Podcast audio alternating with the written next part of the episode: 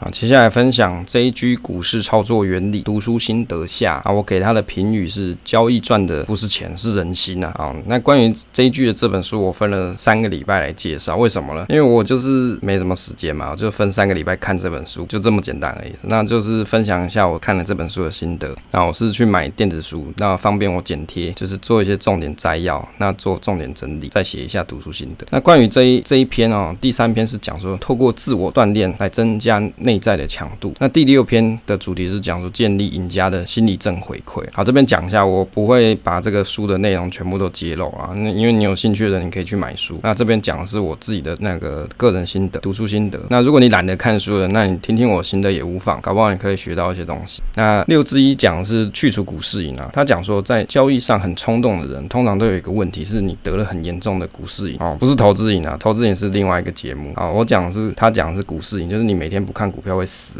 啊，这样讲讲好像又像股癌啊，这也不是股癌。好，他讲说，通常这种投资人都有一定程度的研究与功力。那在设有停损的情况底下，因为赔不多，反而养成赔钱的回馈机制。他说啊，你在股市里面一定要内心想着赢，那开始以这样子为思考，就会养成一种好习惯，会变成以赢为前提，那摆脱只想进场交易的毒瘾，戒除盲目进场的瘾，可以透过啊，就是前几集介绍的一口单的方式，严格下单，好，严格限制你下单的冲动，再透过这个交易日志来提升。你的投资效率。那我个人的心得是，我觉得有股票不买的，不买会死的人，真的很适合开始写交易日志。就是写完这个交易的策略之后，你才开始进场买，而且啊，还要用手写这种，强迫你自己去检视你的投资策略跟交易想法。那转而变成每次的买卖啊，都是比较谨慎、慎密的这个交易策略跟交易品质。然后啊，你可以事后想想，为什么自己这一笔交易的单会赔钱，这样你就会知道自己缺点在哪里。这个交易赚的不是钱，是人心啊。就是我觉得啊，大家这个上班赚钱都。蛮辛苦的。如果你听这节目，估计你是上班族了。好，那你如果上班这么辛苦，你在投资任何一档标的的时候，你应该要先做一个缜密的规划嘛。假设你今天是主动选股，你又不是买那个市值型加权的 ETF，你当然是要好好的去思考啊，去想一下说你买这标的，你到底要在什么点位进场，什么点位时候卖出嘛。而且是把这个交易的东西你先写出来，你的策略是什么，你再去买。这样子啊，即使你赔钱了，你是你也是可以学到一些东西，因为你有做记录嘛，有 record 啊，所以我觉得，其实他这个文章里面讲的就是说，其实大家在赚钱的时候啊，在股市里面，其实你内心其实你不要一直想着说我我随时停损，或者是我已经设停损了，赔钱没关系，这样不是，你要内心想的我是要赢的，什么意思呢？就是说我这笔单下下去，我是很有信心，我是有研究过的。他其实在这个里面文内啊，绝大部分跟你讲暴赚也是这种想法，就是说你所有的交易的策略跟想法，基本上都是你已经 study 后，你很很精密的研究之后，你才。去做决定，就是我心里面已经做好要赢的准备了，所以我才去做操作，而不是说我就乱枪打鸟去试试看这样。那六之二的部分，他是讲说哦，这一派交易日志创造自己赢家的笔记，它里面提到股市中啊可以分成几种人，技术普通加下单不稳就是小赔小赚哦，那技术好加下单不稳就是大赔，技术普通加下单稳啊就是赚钱，那技术好又加上下单稳就是像印钞机这样啦。那交易日志有六个项目啊，他这边有教大家怎么写这个交易日志哦，交易日志它大概分六个。点啊，六个六个 part 啊，第一个部分就是说，他会写一下最新的市场观察啊，增加自己对股票市场的敏锐度跟盘感啊。这个做股票这个盘感可能也是蛮重要的，不过你要有闲时间跟一点天分啊。第二个就是充电练功区，就是你可以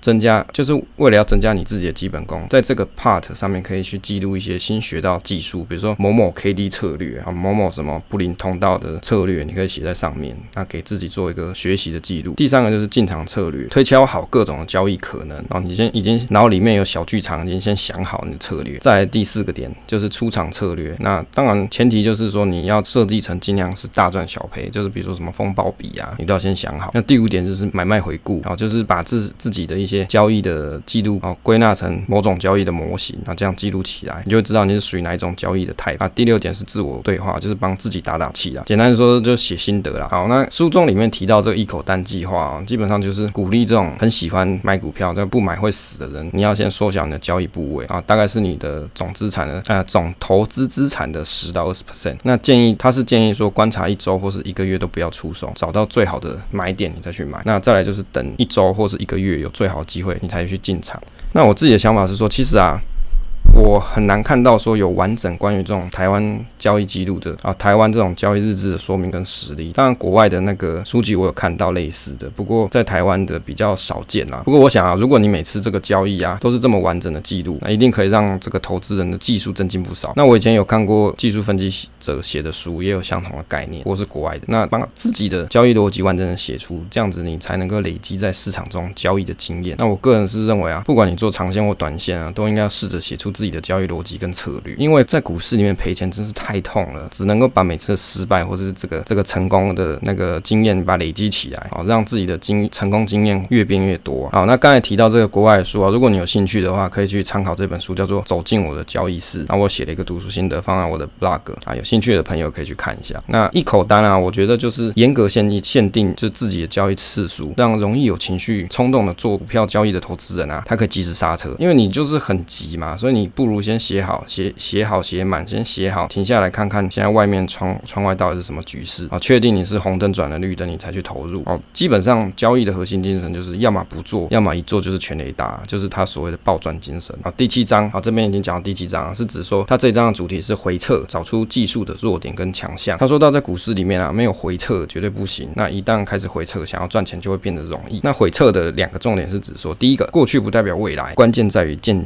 建立起你的信心。第二个就是回到过去，看看自己在当下是不是可以做出正确的决定。那回测里面要把握把握三个方向。那你可以把你的技术分析再分成多头、盘整跟空头三个情况的效果，跟你的这个策略在这三个情况里面的适用性啊，就是好不好用啦，把它找出来。那你至少要模拟十年的历史的资料，尽可能保持交易的次数是越低越好。那我个人的心得哈，像这种技术的回测，我觉得你在股市里面学到的各种技术，你都可以拿去回测看看。那回测其实它不是只是数字的回撤啦，更重要是回撤投资者交易心啊，这是我看这个章节最大的心得啊，因为这一点啊，一直都是我忽略的项目，我忘了会，我忘了把人啊会随着这股价波动情绪给算进去啊，因为人是有情绪，又不是程式，所以电脑可以做到很完美的回撤，可是人脑不行。啊。因为我其实我有写一些回撤程式去去回撤，比如说标的啊，或是大盘这样，其实绩效看起来都蛮好，可是我去看了一下这个回撤的方式，原则上那个会买入的点啊，都是市场上大家都很恐慌的时候，就刚好这跟这本书的这个反市场策略是不谋而合啊。所以其实回撤它有一个很大的重点，不是只是写写程式把这个数字跑完，也看看 XIR 这个年化报酬率或是累计报酬率，看完就算了，不是，应该是你要去想说啊，我回测这每一笔交易记录，我如果在当下，我到底敢不敢去去买入啊？我到底在当下，我会不会也做这样子的决定？因为这个其实才是核心的关键。因为回撤的其实不是只是标的的绩效，最重要是回测你的心哦，就是回测你自己的交易逻辑跟你的胆识，你你敢不敢在三月十九号的时候去买？哦，类似这种这种情况。所以这一章节我的心得最重要就是这个哦，所以我以后这个交易的这个程式写完之后，我会去看一下说，呃，到底在那个时间点我我到底敢不敢去买？我也会把它写一个记录这样。好，第八章 JG 的八原则，这个 JG 八原则其实我很早就听听过，也有在他的 blog 上看过。他这个八之一是讲说成为反市场赢家的八个原则。好，我大概讲一下说它这个原则是什么。原则一啊，在股市股票市场就是赌，那承认在市场要靠一点运气，承认现实，这样才有勇气知道风险在哪里。原则二，务必要跟股市的预言保持距离，就是把重点啊，你的交易重点放在预测过程中的资讯，而不是结果。好，意思说我不是去去预测那个 final 的 result 啊，我是在这个过程中被揭露出来资讯，我去我去观察这些资讯，去思考什么是真正的利多。啊，原则三，用财报选股啊。离暴赚太难，为什么？因为过去的事情已经反映在市场股价，那你财报看一个地方其实就好啊，就是现金流量表里面的资本支出，因为这是指未来的部分。那财报其实讲实在的，财报这些东西，你当你看到的时候，各大投资研究机构他早就知道了，你怎么可能会比他还快？而且你如果有只是上班族的话，你又不是专职投资人，你怎么有美国时间整天盯着呢？等你，所以等你看到的时候，人家早就已经反应完啊。原则四是暴赚才是最健康的股市态度啊，因为你想要暴赚，你就不会乱下单，不会短进短出啊，可以抱住股票。原则五啊，要知道赢输家的下一步，就是会被情绪带带着走的这个短一短线交易客，一定要在他们恐慌的时候才进场，就是大家都恐惧的时候，你敢不敢进呢？基本上就是这样啊。原则六：优势与为输赢之间最大的分水岭，什么意思？哦，他这边讲说，因为有的人他是有一些优势的。那第一个就是你能不能盯盘累积盘感，第二个你有没有产业背景的优势，第三个你的人脉是不是充足，有没有内线可以用。啊，讲到这个内线，有有朋友就问我说，那你有没有某某股票内线？那其实我我不不通，其实因为我很少去研究这种短线的个股，所以原则上我也没有什么内线啊。那这个我觉得是投资风格跟策略，就是研究这种短期的股票波动啊，不是我的这个我可以操作的投资频率，所以我不太会去研究内线这一块啊。所以这个有朋友问，我也只能跟他说啊，我真的没有研究，不好意思。那基本上。有的有的人他真的是有刚刚讲那三点优势，所以如果你是有这种三点优势的人，你真的可以去利用你的优势去找出一个好的标的。那原则七啊，就是指风暴啊风险报酬比，就风暴比啊，只在安全距离里攻击。也就是说，你已经先想好你预期的那个风险在哪里，那你获利点在哪里了，你都先想好。那在你觉得可以接受的安全范围内，你去做你的交易策略的操作，那这样子会比较比较不会有那个一下输太多那种感觉。那原则八，要赚一辈子。一定要全面性的操盘力。他这里我觉得讲的一个不错，就是说技术面找买点，基本面找信心。那他这里总结了四点，就是总体经济总体经济好加技术面强啊，就是市场超强要重压哦。总体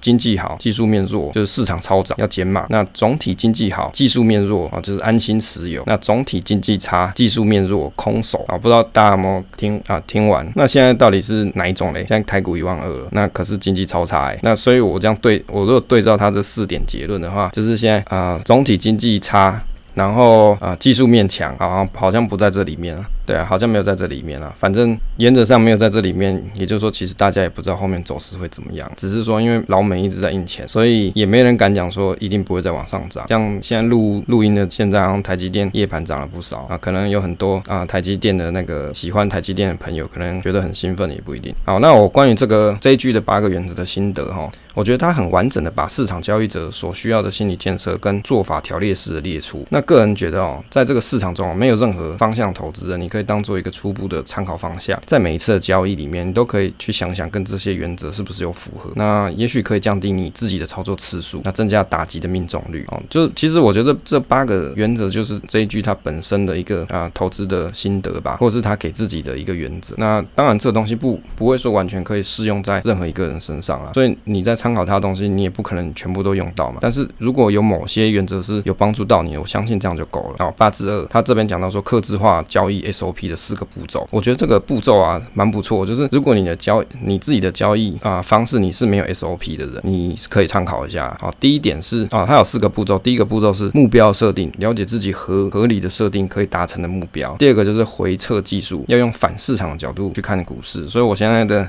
回测模型啊，原则上我就是做反市场，因为因为我用那个我自己做的十三线谱去找标准差的高低点，然后去做啊买进跟卖出，反正就是在标准差最低的时，哎标准差负值的时候去做，比如说负一或是负二的时候去买进，标准差正一或正二的时候卖掉，那这就是反市场嘛，用这种方式去去做去实验看看。那再就是第三个步骤，拟定拟定你的交易计划，根据这个风暴比就是风险报酬比去设定停损停利啊，并且是。有分批的买入计划或跟卖出计划，这很重要啊！你不要一头脑就就 all in 哦，这样这种交易方式是比较不好的。第四个步骤就是执行跟调整。那如果你是有这个股市瘾的朋友啊，你可以下一口单写交易日志，调整你自己的。步骤啊，这边我觉得这个交易 SOP 啊，基本上可以应用在各个方面啊。比如说你创业，或者是你做其他金融商品，不一定是股票啦，都可以参考。投资前啊，一定要先认识你自己，先确定自己在市场中要达成的目标是什么，然后知道这个目标，你才会有明确的路径可以前进。有的人说这个回撤啊，这种东西啊，是看着后照镜开车。可是我的观念是说，我的想法是说，如果你连回撤都会输啊，我想你也不用开车了。而且更重要的是，你在回撤的过程中，应该要好好的思考每一笔的交易，在市场中会。遇到什么情绪反应啊？这个才是最重要的目的，因为你是人啊，不是电脑啊。因为回测的数字啊，再怎么漂亮啊，你自己的投资个性，如果你做不到，那基本上也是白搭了啊。这个上述就是我对于这个啊，大概录了三个礼拜吧，就对于 JG 的这个反市场投资策略这本书啊做的一个心得。那我觉得这个读书心得基本上最主要目的是写给我未来的自己看啊，因为每个不同人生时期啊，阅读自己写的一些心得，总是会有不同的体悟跟感受。我想这才是写心得最单纯的目的啊。